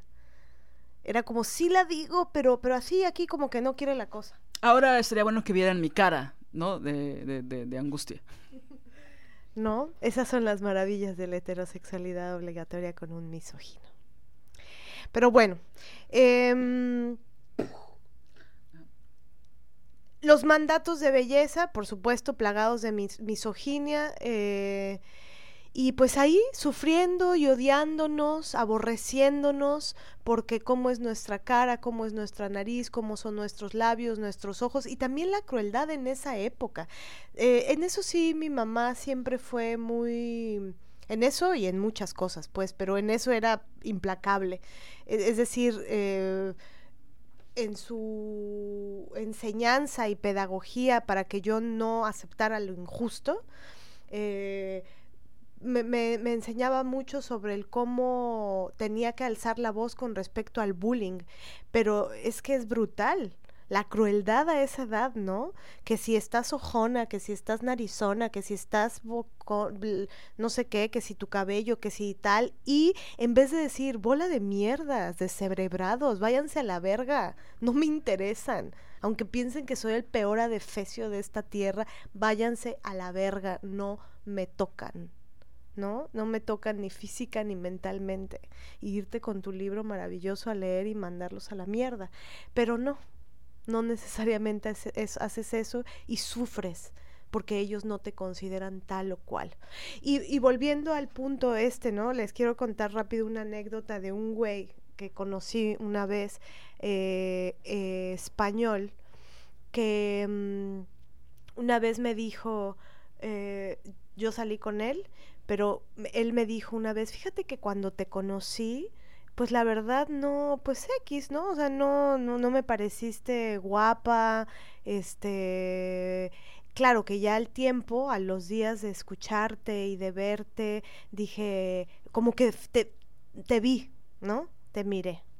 Bueno, este mismo sujeto, te, te, miré y me gustaste. Bueno, este mismo sujeto una vez vino a México y y muy sorprendido me dijo un día, oye, qué, qué poco guapas son las mujeres mexicanas. O sea, imagínate, tamaño, de imbécil, ¿no? De hijo de la mierda. Em, y hace poco vi unas fotos de esa época y me miré, ¿no? Me miré y me miré no solo superficialmente, no solamente como el físico, sino todo lo que yo eh, irradiaba, todo lo que... Y, se me hizo muy fuerte porque me me, miré tan, eh, tan bella, tan eh, un mujerón en, en, tantos sentidos. Y, dije, ¿cómo me hubiera gustado eh, saber quién era yo en esa época, en ese tiempo, y saber desde eso, esa edad lo maravillosa que era. Y no me estoy refiriendo solo a lo físico, ¿no? sino en tantos sentidos. Y era para que en el segundo uno que ese señor me dice eso, yo le diga, me pare de la mesa y desaparezca y en su puta vida me vuelve a ver y me vuelve a escuchar. A la mierda, vámonos, a la basura. No hay segundas oportunidades. Pero el problema es que yo, yo también veo luego con muchas amigas jovencitas que me cuentan las putadas que les hacen unos marranos. ah, no, perdón. Pobrecitos de los marranos, ¿verdad? Unos hijos de la mierda, ¿no? Que les dicen unas cosas y ellas brillantes, inteligentes, energéticas, guerreras, valientes, eh, bellas, eh, y ellos unos mequetrefes cualquiera, y les dicen putadas y las hacen sentir horribles. Y me gustaría que ellas supieran lo maravillosas que son. Bueno, yo me encargo de decírselos cuando puedo, pero... Pero luego a una ni le creen, ¿no? Em, yo creo que eso es, es muy fuerte que eso siga pasando. De cómo cuando vemos fotos de nosotras mismas de hace años, nos vemos tan... Digo, en muchos casos, ¿no? No siempre. Eh, pero nos vemos muy, de una forma muy distinta como nos sentíamos, ¿no? Creo que muchas veces la forma en que nos vemos es directamente proporcional a las cosas que nos dicen las personas, ¿no? Entonces es, es, es brutal, ¿no? Eh, cómo eso te va carcomiendo, ¿no? El, el gusto y te va construyendo la, la, misoginia también, ¿no? Porque es... Eh, ¿Cuántas cosas nos dicen a lo largo de nuestra vida acerca de nuestra apariencia, ¿no? O sea, es una cosa que se vuelve violencia psicológica. Yo lo nombraría así. Un ataque muy frontal eh, en contra de nuestro cuerpo, en contra de nuestra apariencia, porque no solo tienes que tener buen cuerpo, ¿no? Para, las, para los ojos de quien te vea, tienes que arreglarte bien y vestirte de cierta forma y no un sinnúmero y tener el cabello de cierta forma y el maquillaje de cierta forma y todo eso. Y a la moda pero que no, no te veas vulgar pero tampoco que te veas como prostituta pero tampoco que no te veas tan maquillada pero ojerosa no o sea todas estas cosas que todas sabemos pero hay una violencia psicológica constante dentro de las escuelas, dentro de la casa, con las amigas, este, ¿no? Y que nos deja estragos y que de repente una diez años después ves tus fotos y dices, güey, qué pinche guapa estaba, ¿no? ¿Cómo no me lo creí? ¿Por qué me creí esas otras cosas? ¿No? Y una vive con un chingo de pedos y de problemas por, por un sinnúmero de cosas, pero aparte odias tu cuerpo y odias la forma en que te ves y tratas de ocultarlo, o te metes a estas dietas horrorosas, ¿no? O eres infeliz, o te vuelves alcohólica, chinga, ¿no? O te vuelves drogadicta porque no te soportas. Y en realidad es un sinnúmero de críticas negativas en contra de tu cuerpo, ¿no? Y en contra de ti como nunca estás al nivel, porque pues nunca eres perfecta, porque eso es imposible, sumado a eso vives o estás con un señor o un joven que todo el tiempo te está diciendo que su ex era más guapa que tú, o que sus amigas son más guapas que tú, o que Scarlett Johansson es mucho más guapa que tú, ¿no? O sea, es que es brutal. ¿No? Todo el tiempo, todo el tiempo el taladro ahí, ¿no? El taladro ahí chingándote la autoestima, la seguridad y promoviendo la misoginia de una forma. Entonces, cuando ves que el pendejo con el que estás mira lascivamente a otra, en lugar de darle un madrazo y dejarlo para siempre, empiezas a odiar a la chava, ¿no? Y a obsesionarte. Y a obsesionarte con ella, ¿no? Y a compararte y a sentirte menos por default, ¿no? Entonces, sí, o sea, saber esto. Y también creo que ahí se da la otra, ¿no? Que también me hubiera encantado saber uh, desde esa edad el tú tienes que metértele en los ojos al otro, ¿no? Si tú logras gustarle, que te mire, que te desee, ese güey que tiene novia, entonces pues eres, te ganaste el premio mayor, ¿no? Logras, lo logras quitarle la mirada y bueno, y por, por, por, por ejemplo, la, la, la, categoría amante también me parece que, que, esa no, creo que no está en el libro de los cautiverios. No, porque eso es madre, esposas, monja, eh, monja locas y putas, ¿no? Uh -huh. Pero también este el cautiverio del amante, ¿no? El ego ahí de soy la amante, me desea a mí, la dejó por, por mí, a la que verdaderamente ama es a mí, porque ella es un monstruo, ella, ella no lo comprende, ella eh, con ella no tiene el sexo que tiene conmigo, pura mierda patriarcal. Y entonces, pues ahí estás en la esclavitud, decían siendo amante, este... En lo oscuro, en el secreto. Exacto. En, en lo oscuro, en lo secreto, en donde nadie te ve, donde no no te nombran, no te dan reconocimiento. delante de la gente no me mires, no suspires, no me llames aunque me ames. Qué, qué hermosa cosa se te acaba de ocurrir, man. Este, mm, un beso a un beso al narco de Joan Sebastián donde quiera que esté en las estrellas. Oigan, ya, espérense, no se metan con los narcos. Este, sí, yo creo que es, es, brutal ni siquiera ahora mismo vernas, vernos, vernas, vernas, porque yo soy feminista, vernas, vernas a nosotras todas, vernos como realmente somos, ¿no? A mí me gusta, le conté a las, a las, a las, iba a decir a las niñas, pero ya deja de infantilizar a las mujeres jóvenes, a las compañeras acerca de una anécdota que yo andaba en chinga haciendo producción eh, ejecutiva, o sea, me dolían los pies y no había comido, andaba en el centro. Y entonces me comí una tlayuda del, del, DF, que no son tlayudas, no las llames así, pero bueno, así les llamamos las ignorantes chilangas que no sabemos de las maravillas oaxaqueñas. Y entonces tenía muchísima hambre, me compré una de esas y, y pues no me detuve a comérmela, me fui al metro, ahí al Zócalo que para la gente de Turquía y de Irán, este, que nos escucha, que para la gente de Israel y de Nicaragua que nos escucha, oigan, tuvimos un conversatorio con unas mujeres nicas y también del Salvador que fue maravilloso. Ojalá que si nos escuchan en este episodio eh, les mandamos muchos saludos. Pero bueno, y entonces yo estaba ahí en el metro, la chingada, había mucha gente, no sé qué, y entonces voy con mi tlayuda, con mi falsa tlayuda chilanga en, el, en la mano, y entonces pasa un pendejo y me, y me pasa, y sin querer, me mueve el brazo y casi se me cae mi tlayuda, ¿no? Chilanga. Y entonces le dije, aguas, cometí el error de decirle aguas. Y entonces el pendejo me dijo, aguas, ¿qué pendeja? Dije a la verga, ¿no? Porque este estúpido me empezó a insultar, ¿no?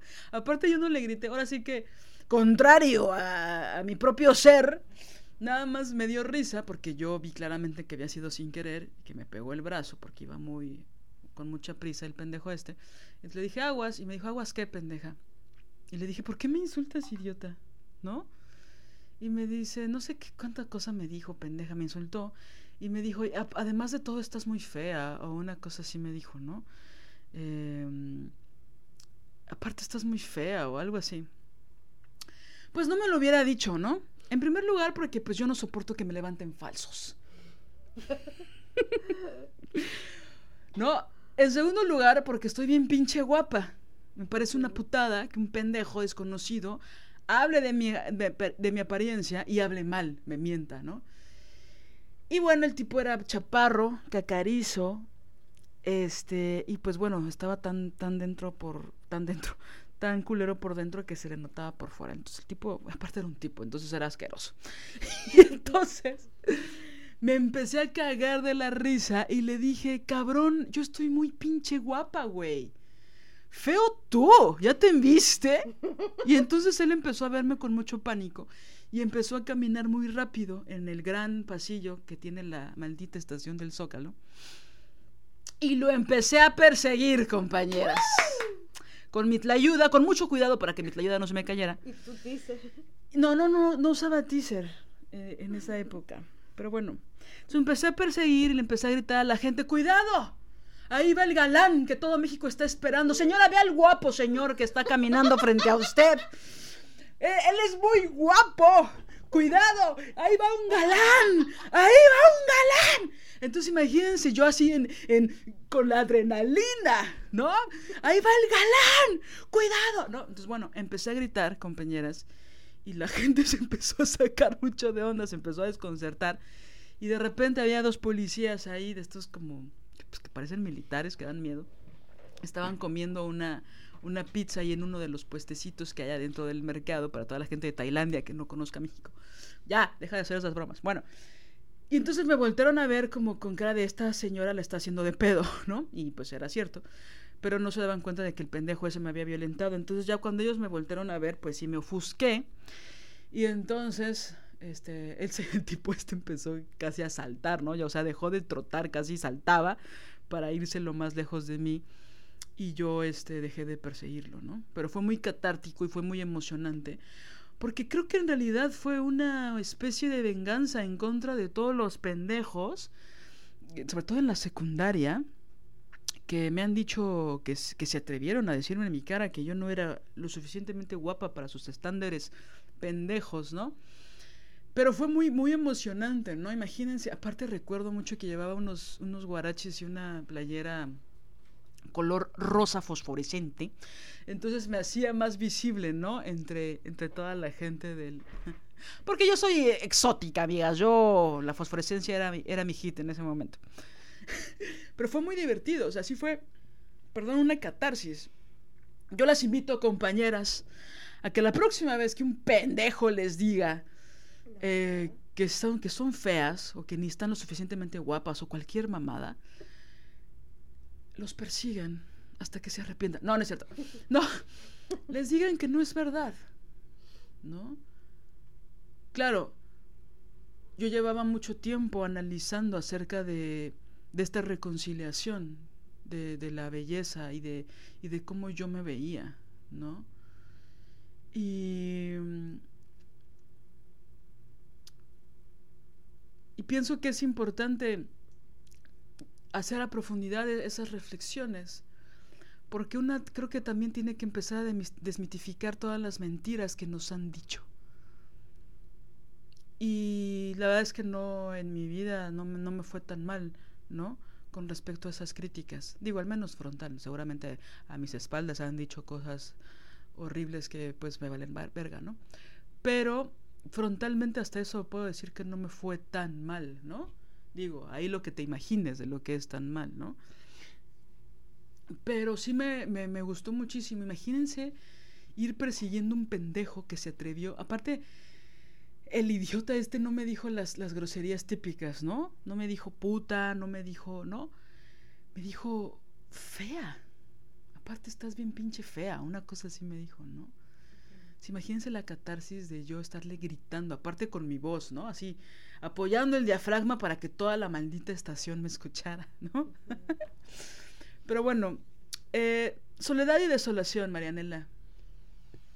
Sí, pues eh, el, la misoginia, por un lado, eh, el amor romántico, no, no, y poner a, a, estos, a los hombres al centro de nuestra vida, eh, pues también va, va mm, eh, de la mano con eh, el, mandato de evitar la soledad a, cualquier a costa, ¿no? A toda costa. ¿Por qué? Porque pues si tú no existes, si tú no eres nada, nadie, inclusive aunque vayan 20 mujeres juntas, ¿no? No, no, no hay este, presencia eh, ontológica, no existes, no eres, no vales, no importas. Entonces, si aparte de eso, en vez de ser 20, es una sola, pues la importancia es menor, ¿no? Es decir, eh, y, la soledad es tú sola. Y estar tú sola, tu tu, única existencia no tiene ningún sentido. Entonces nos enseñan a, buscar por todos los medios no estar solas, a buscar que un sujeto nos dé, justifique nuestra existencia, que alguien más justifique nuestra existencia, que sea un hombre, ¿sí? Y luego ya, pues ya de eh, los hijos que tengas con el hombre, ¿no? El matrimonio que tengas con el hombre. Y entonces ahí ya tienes entidad de existencia. Y, buscar no estar sola, nunca estés sola por, por, nada del mundo. Y es brutal porque pues hay ahí un... Em, entretejido de dos conceptos que se confunden, como ya lo dice Marcela Lagarde, y ya hemos mencionado este texto que ojalá puedan leer quienes no lo han leído, busquen Soledad y Desolación de Marcela Lagarde de los Ríos. Ese texto es una brújula, definitivamente una brújula en el camino para no perderse, para salvarse, para, ¿no? Em, y se confunde soledad y desolación. Em, y te hacen creer que la soledad es desolación. Entonces cada vez que estás sola te sientes desolada. Y, es brutal porque la autonomía, el principio filosófico de la autonomía es la libertad y eh, la autonomía y para forjar autonomía y forjar libertad se necesitan de procesos de soledad.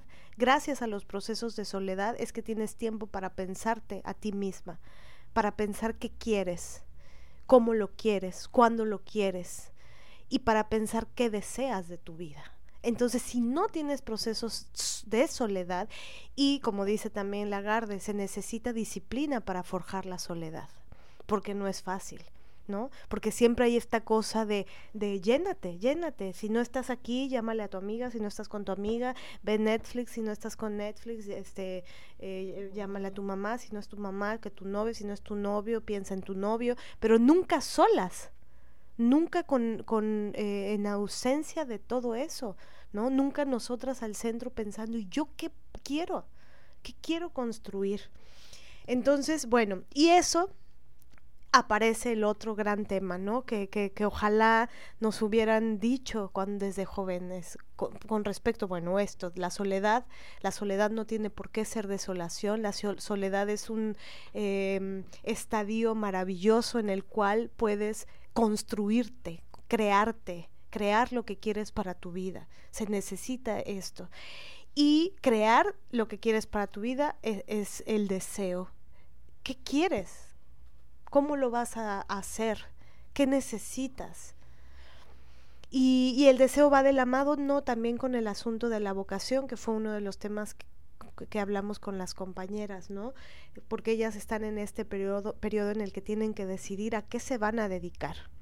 Pero es muy curioso porque realmente ese a qué se van a dedicar, creo que ahí sí es un parteaguas, ¿no? Importante ese tránsito de la prepa a la universidad este, pero también creo que el a qué te vas a dedicar es una pregunta que se repite. No solo es cuando decides la carrera, en el caso de que tengas esa oportunidad.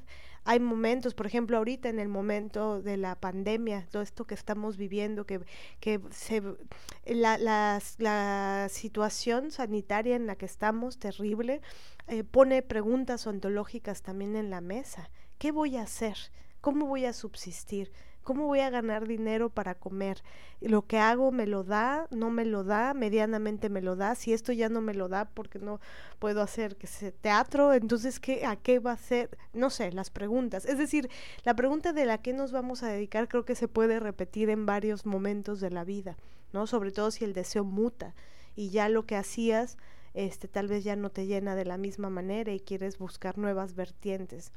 Pero imagínate, ¿no? Porque te dan orientación vocacional cuando estás en la secundaria, pero muchas veces es una clase horrorosa, o al menos así fue en mi experiencia, en donde un poco te tiran línea de para dónde, de no, pues si no eres mala para las matemáticas, entonces, este... Ciencias sociales. Ciencias sociales, pero no hay, no se profundiza verdaderamente en eso. ¿Cómo te imaginas en la vida? Procesos imaginarios, ¿no? Deberían hacer de, te imaginas en un escritorio ocho horas, este, no, no, no, y creo que el problema es justo que no se habla del deseo, no se profundiza en el deseo. Y entonces se vuelve complicadísimo. Cuando estaba en la prepa, eh, tuve varios eh, varias crisis, ¿no? Con respecto a lo vocacional, sobre todo porque me atreví a, incluso atreverme a pensar que deseaba, eh, me daba mucha culpa y mucho miedo, ¿no? Porque yo deseaba hacer cine, yo quería ser cineasta, ¿no? Entonces esa posibilidad en un país como este y siendo clase media baja, pues no es una posibilidad. No, la, no lo era antes y no lo es ahora tampoco, ¿no? Pero bueno, ya se pueden hacer otras cosas gracias a los celulares. Pero bueno, yo, yo pensaba mucho en eso y ni siquiera me atrevía, ¿no? A, a, a, enunciarlo, ¿no? Y recuerdo mucho en, en, segundo de la prepa que tenía un maestro que estaba súper loco, que era de ética. Tenía que estar loco. Si era de ética, tenía que estar loco, ¿no? Era parte de los requisitos, ¿no? Laborales. Y me acuerdo mucho que él hablaba acerca de la vocación, ¿no? Me acuerdo que hubo una, una clase que habló de, de eso y entonces fue una gran lección para mí, entre muchas otras, porque él decía que muchas veces pasa que que una persona desea hacia una metáfora, ¿no? Dice, por ejemplo, yo he visto que hay personas que desean hacer una montaña de basura. Pienso que mi sueño es hacer una montaña de basura. Y la voy a hacer así, voy a poner la base así, y la, voy a diseñar así, y entonces voy a poner una montaña de basura en medio de un camellón, ¿no? Para que toda la gente la vea, y no, era una metáfora, ¿no?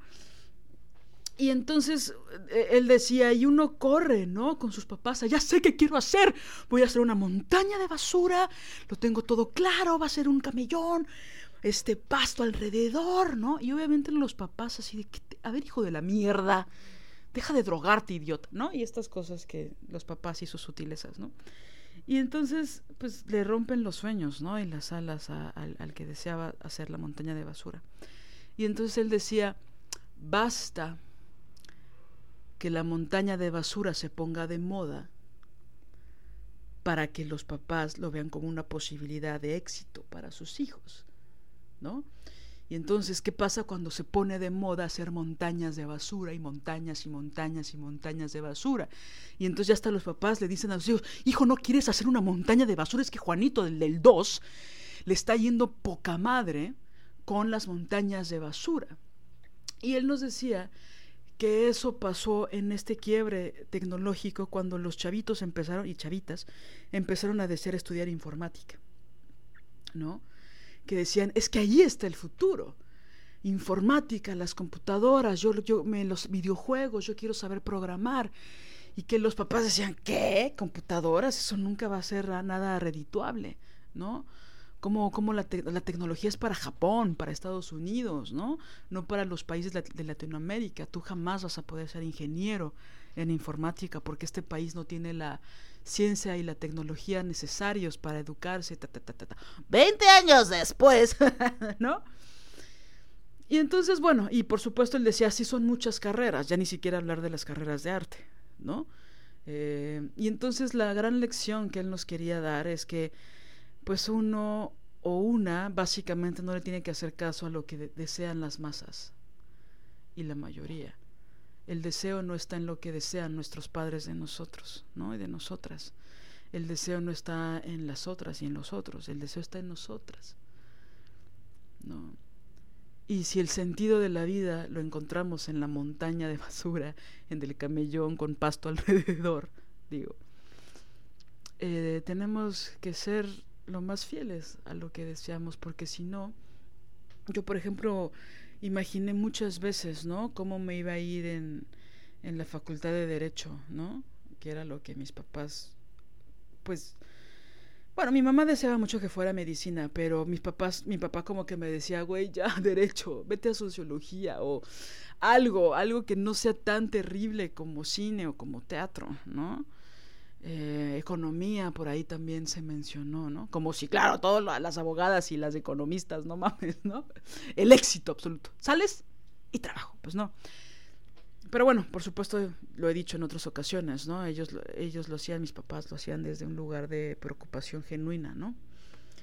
Em, pero pienso que justo, ¿no? Muchas veces acomodamos nuestro deseo a lo que quiere la mayoría.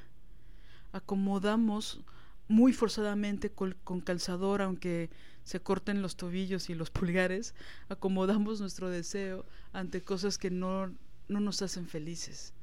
Y con esto estoy hablando del matrimonio. No, no es cierto. No, con esto estoy hablando de la vocación, del deseo profundo, ¿no?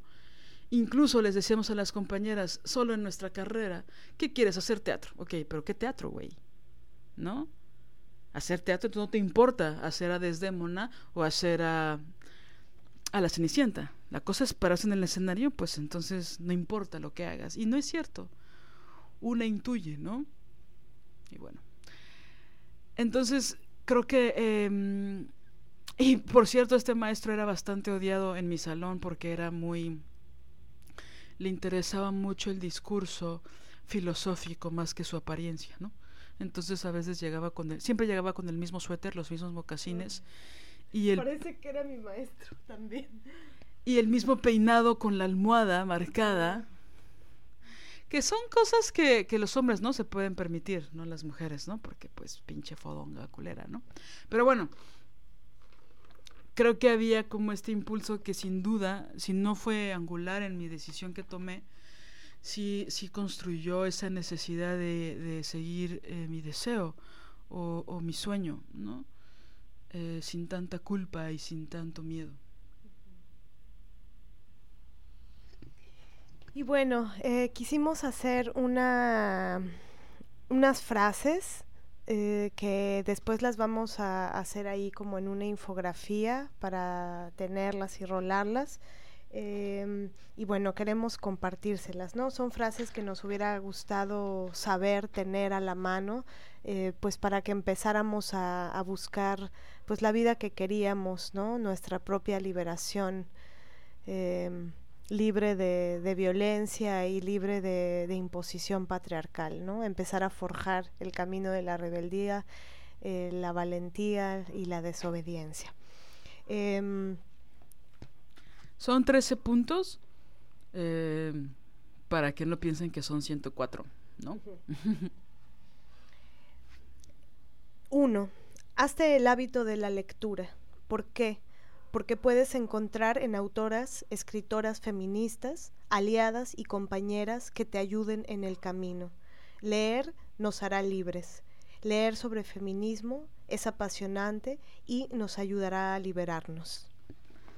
Dos, Tienes derecho a decir no.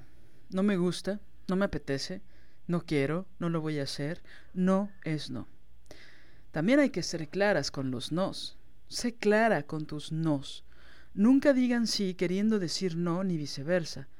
Aunque les hagan creer lo contrario, aunque les digan lo contrario, tienes derecho a decir no. 3.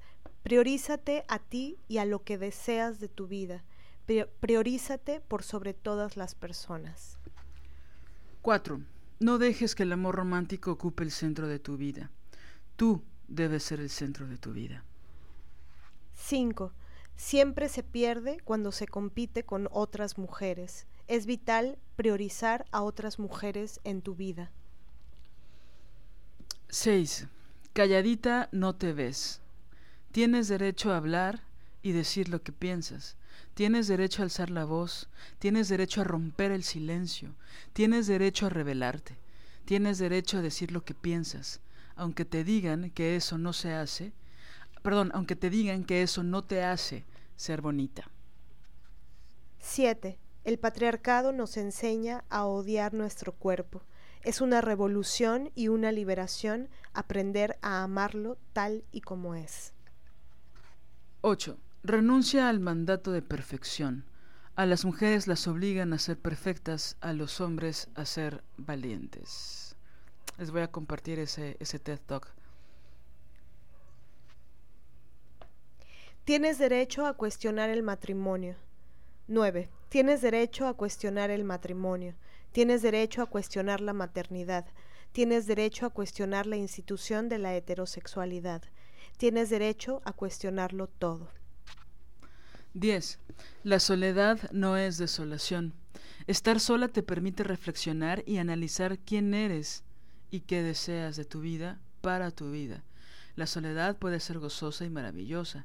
Es tiempo contigo misma. 11. La violencia sexual nunca es amor. La incomodidad es el primer foco rojo para que te pongas alerta y prevenirla de la incomodidad a la pérdida de dignidad hay solo un paso. 12. No todo lo que nos gusta verdaderamente nos gusta. El patriarcado nos enseña a que nos gusten cosas espantosas que nos lastiman o nos hieren. Tener pensamiento crítico con perspectiva feminista te permitirá desalienarte o desenajenarte y entonces reflexionar qué es lo que verdaderamente quieres tú y 13 construyan un camino de ética, valentía, dignidad, libertad, justicia y alegría subversiva. La alegría de las mujeres siempre es subversiva. Pues así cerramos este episodio, compañeras. Agradecemos infinitamente los, los mensajes, nos dan muchísimo aliento a seguir, nos emocionan muchísimo, siempre las leemos y eh, la red de desobedientes está creciendo cada vez más. Em, sabemos que las mujeres que nos escriben se toman un tiempo importante para hacerlo y eso es muy valioso para nosotras. Nos gusta muchísimo tener una comunicación a través de las redes sociales que sea pues más libre y más rápida y más auténtica también hasta cierto punto, ¿no? Entonces no duden en escribirnos, eh, a veces nos tardamos, como siempre digo, en contestar, pero, pero no tengan eh, la idea de que no las leemos, porque siempre las leemos. Y bueno, pues con esto nos despedimos. No sé si quieres decir otra cosa más antes de tan tan tan, antes de la música. no, les mando abrazos y besos, queridas compañeras. Y solo por hoy, solo por hoy, solo por hoy cómete el pastel sin culpa. Por favor, solo por hoy. Chao. Chao. Diseño original de Ori Jane, música original de Alina Maldonado.